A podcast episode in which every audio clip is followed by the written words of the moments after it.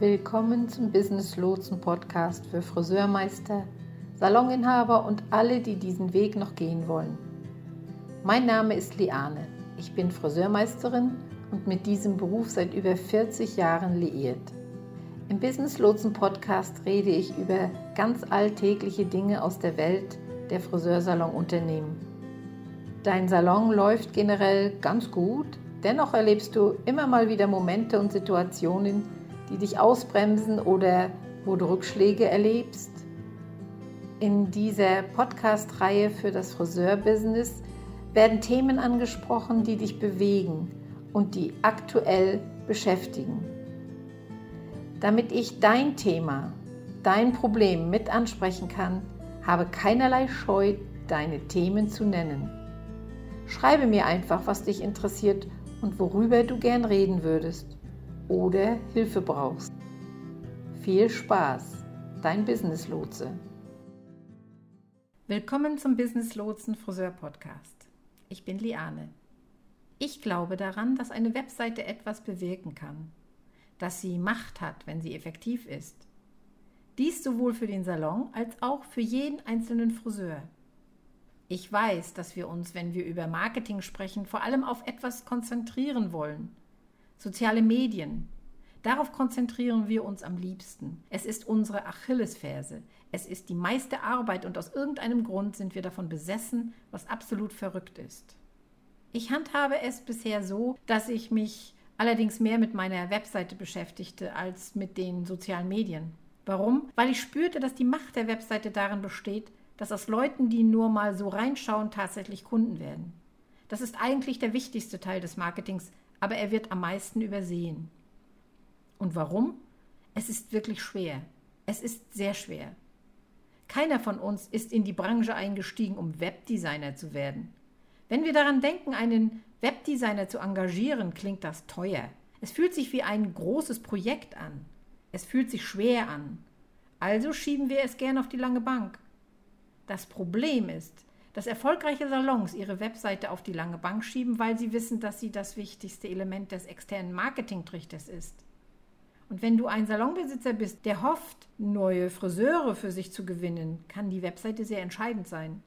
Andererseits weiß ich aber auch, dass inzwischen immer mal wieder gesagt wird, dass eine Webseite nicht notwendig ist. Das mag für das eine oder andere Business richtig sein. Ich denke aber, wenn du neue, langfristige Kunden für dein Geschäft gewinnen willst, ist die Webseite von entscheidender Bedeutung. Du kannst dich den ganzen Tag in den sozialen Medien austoben. Aber wenn die Webseite nicht richtig eingerichtet ist, wirst du trotzdem Kunden an den Friseur am anderen Ende der Straße verlieren. Ich möchte, dass du deinen Marketingtrichter straffst, indem du die Webseite richtig einrichtest. Und ich möchte einige der größten Fehler teilen, die ich bei Friseuren und Salons auf ihren Webseiten beobachtete, damit wir gleich damit beginnen können, sie zu korrigieren. Lass mich zunächst darüber sprechen, warum die Webseite so wichtig ist. Ich möchte, dass du dir dein Kundenerlebnis vorstellst. Denke mal eine Minute lang nicht an deine Kunden oder daran, was das mit deinem Geschäft zu tun hat.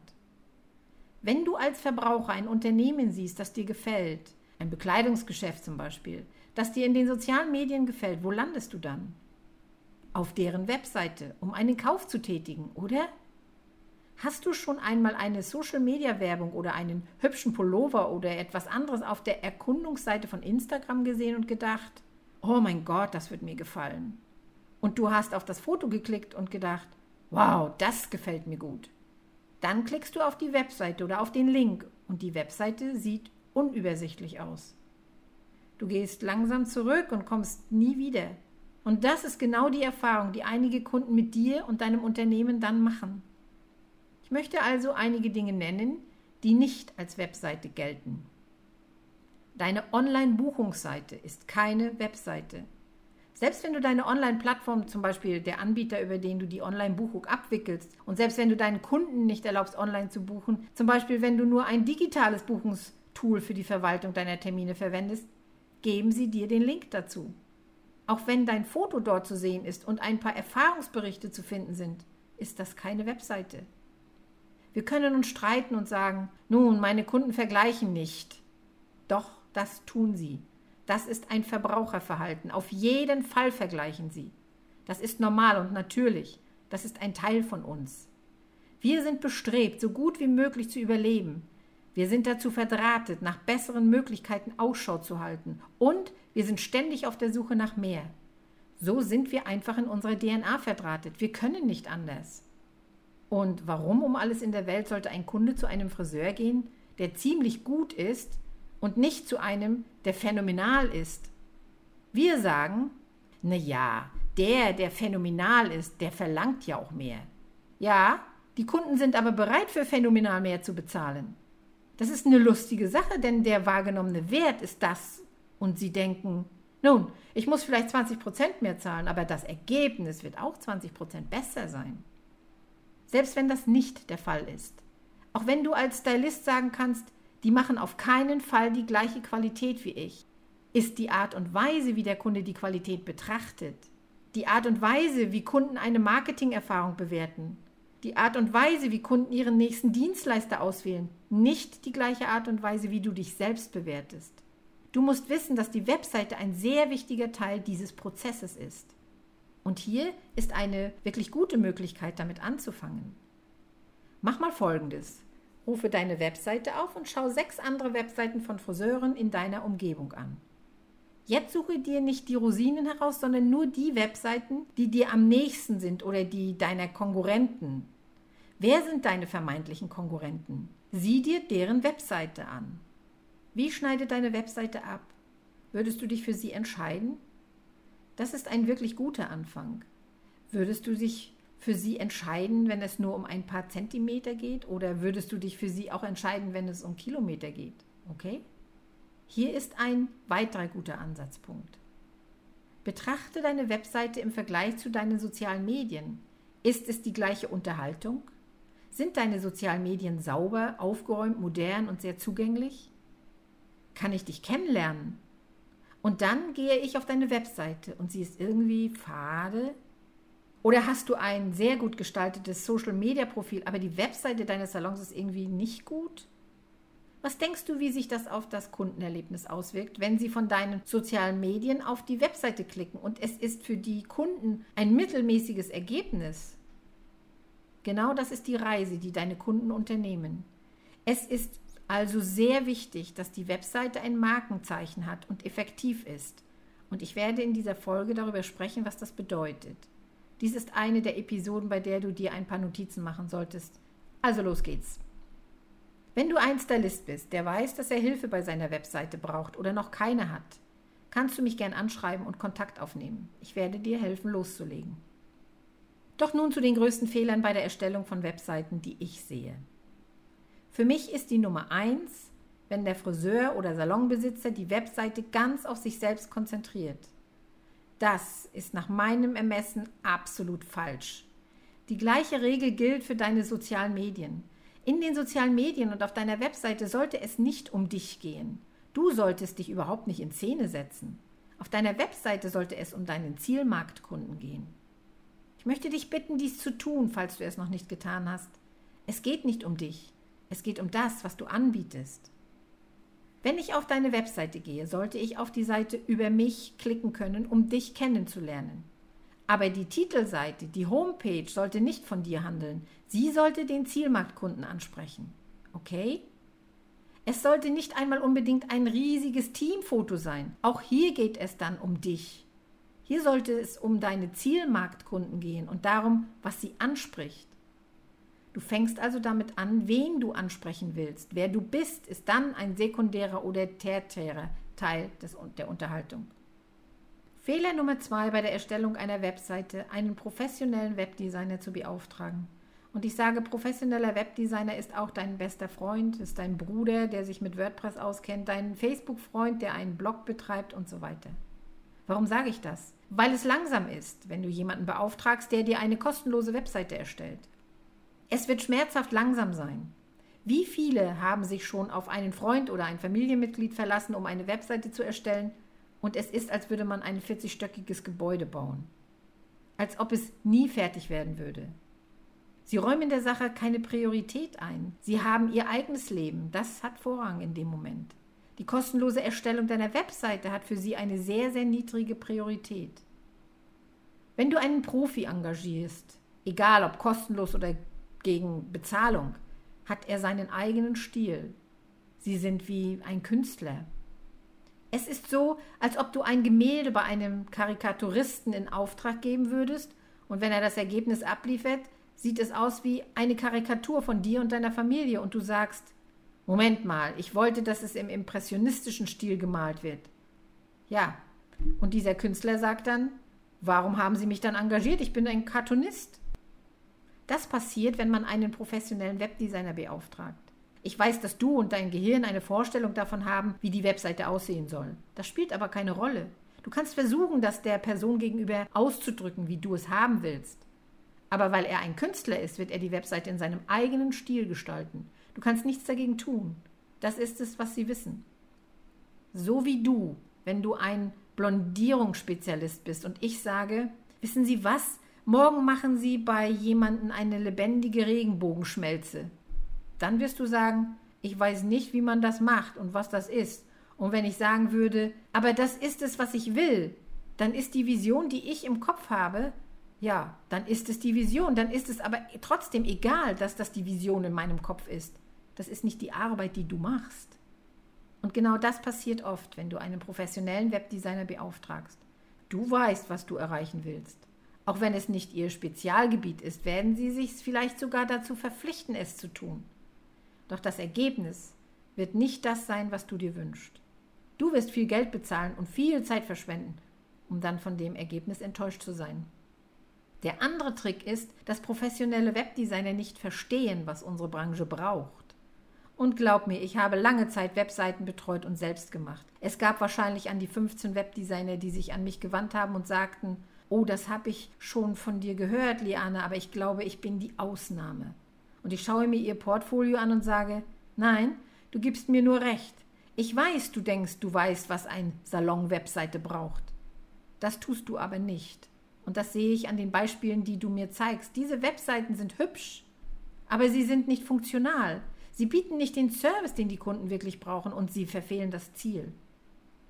Der andere Trick bei der Zusammenarbeit mit einem professionellen Webdesigner ist, dass er nicht für kostenlose und schnelle Aktualisierungen der Webseite zur Verfügung steht.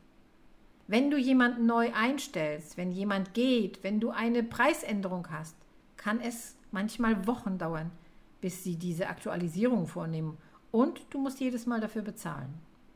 Ich möchte, dass du diesmal im Hinterkopf behältst, wenn du mit einem professionellen Webdesigner zusammenarbeitest oder eine Webseite im Allgemeinen erstellst.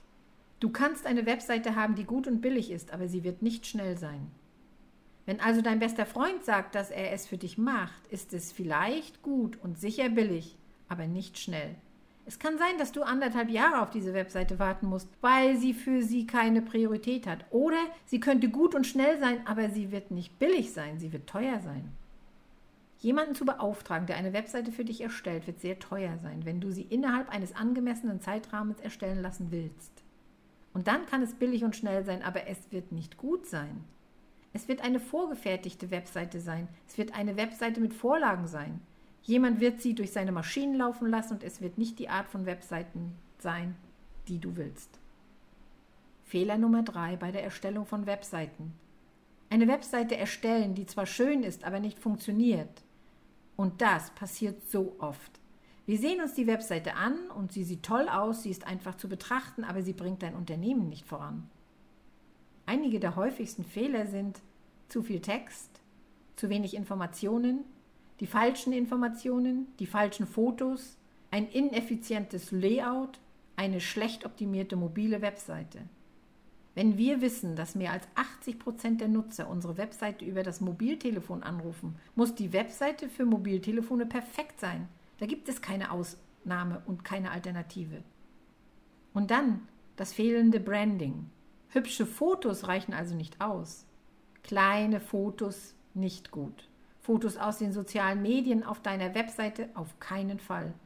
Deshalb ist es so wichtig, die richtigen Fotos auszuwählen, sie richtig zu formatieren und ein ausgewogenes Verhältnis zwischen Text und Foto zu finden.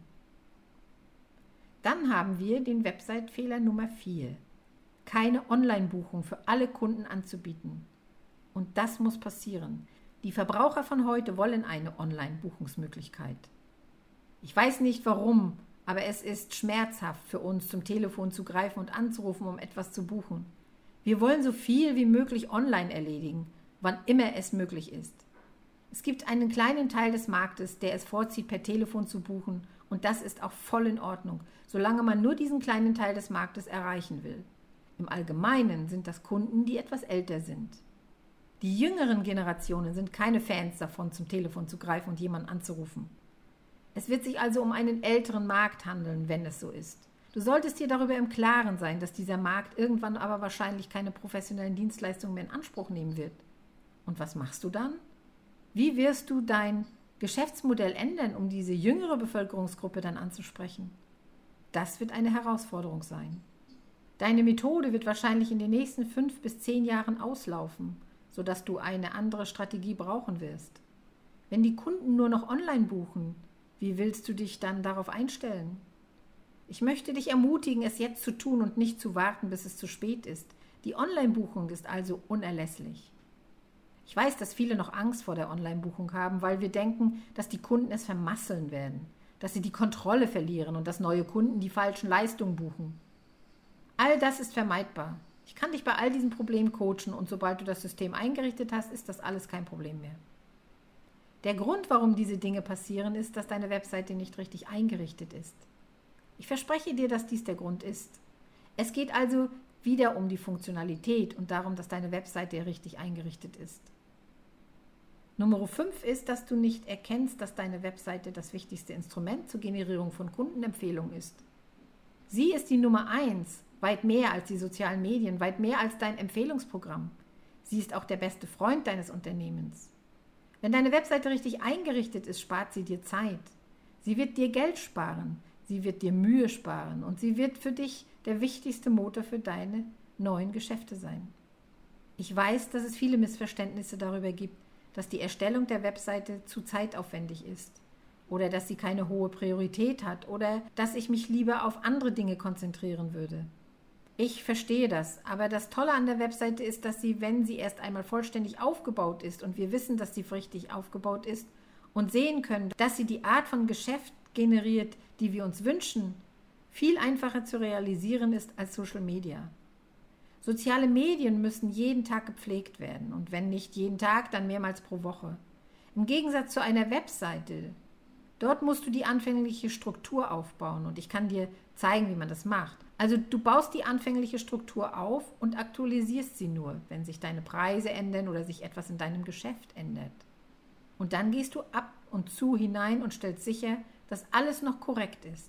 Änderst Dinge, wenn dein Unternehmen gewachsen ist und sich entwickelt hat. Und das war's. Braucht man am Anfang etwas Zeit, um es einzurichten? Ja. Es dauert ungefähr ein bis zwei Wochen, bis man es richtig gemacht hat.